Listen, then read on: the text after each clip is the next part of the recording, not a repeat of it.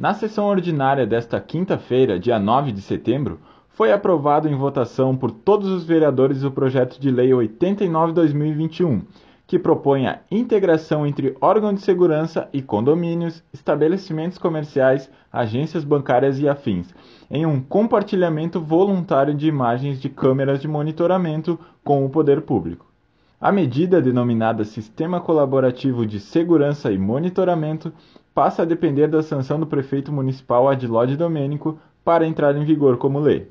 de autoria do vereador e presidente da Comissão de Segurança Pública da Casa, Alexandre Bortoluz, do Progressistas, a matéria argumenta que com esse mecanismo será possível uma melhor atuação contra a criminalidade, trabalhando na elucidação e investigação de delitos, na captura de infratores, além de ir de encontro à defasagem de câmeras de monitoramento do município.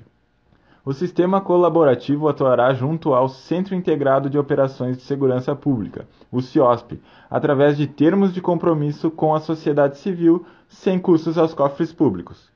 O órgão será responsável pela análise das imagens dos estabelecimentos e, ainda quando disponibilizado, terá acesso integral às gravações captadas pelos equipamentos. Ainda segundo o projeto, ficará vedada a utilização de capturas de imagens em locais onde há reserva de privacidade, como no interior de residências e espaços de lazer de uso privado, além da exibição das gravações a terceiros. As despesas com instalações e manutenções dos equipamentos em vias públicas serão por conta das instituições parceiras.